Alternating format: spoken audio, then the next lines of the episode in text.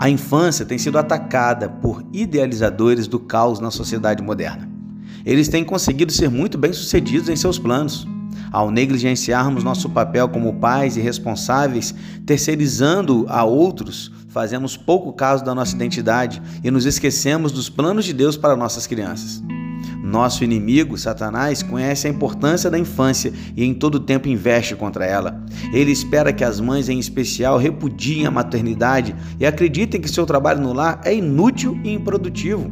O plano dele torna-se completo quando os pais rejeitam sua missão como líderes no lar e não se importam em inculcar os valores e ordenanças bíblicas em seus filhos.